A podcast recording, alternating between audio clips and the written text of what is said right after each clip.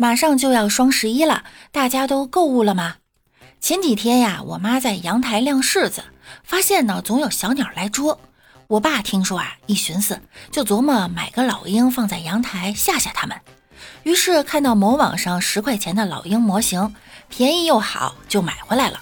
等收到货一看，这老鹰就三厘米，还没有麻雀大，谁吓唬谁呀？麻雀还得想呢。拿这么大点儿的玩意儿就想吓唬我？我妈、我爸还有麻雀都沉默了。类似这样的事情啊还有很多。一个视频近日在微博上引起网友讨论。十一月五日，在山东德州，一个男子在网上抢购的九块九五桶方便面，居然呢是拇指大小的桶。该男子在视频中称啊，看到快递盒子大小的时候就知道凉了。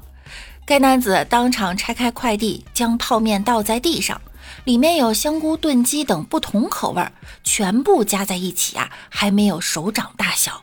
男子笑称买五赠一，还多给了一桶。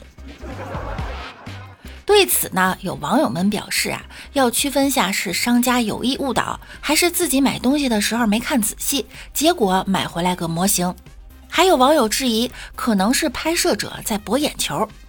此前还有一个新闻呀，讲的也是直播间里的乌龙。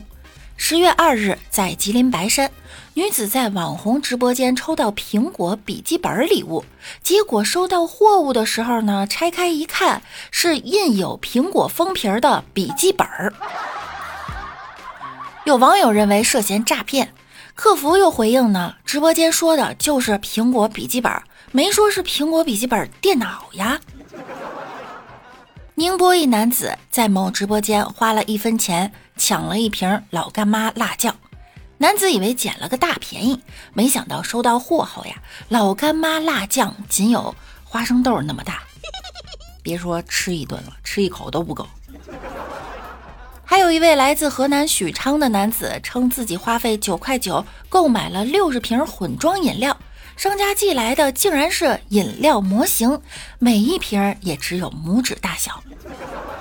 视频显示呢，这六十瓶饮料为混装，可谓应有尽有啊！不仅有农夫山泉、怡宝、雪碧和芬达等常见的饮料，还有依云等高端品牌，更有饮水机上的桶装水。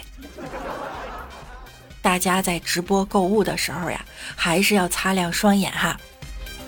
近日，号称啥都能三口吃完的小贝饿了，遭到了众多网友的爆料。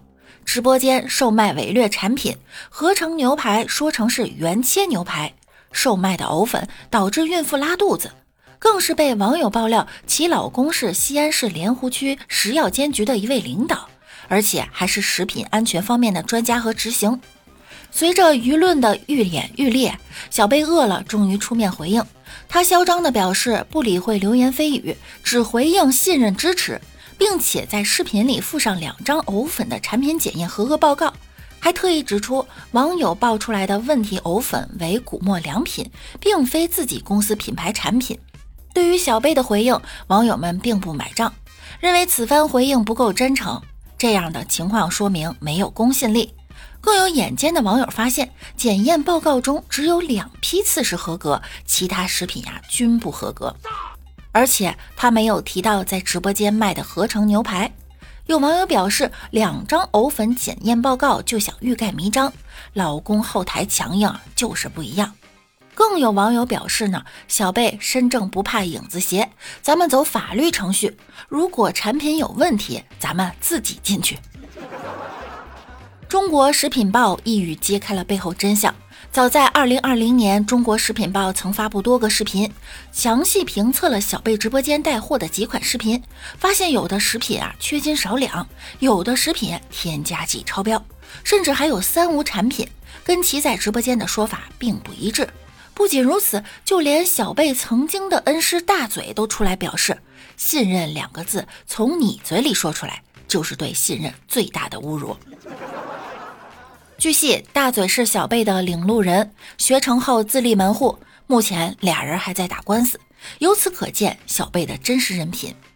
作为网红，不管卖什么产品，都要严格把控质量。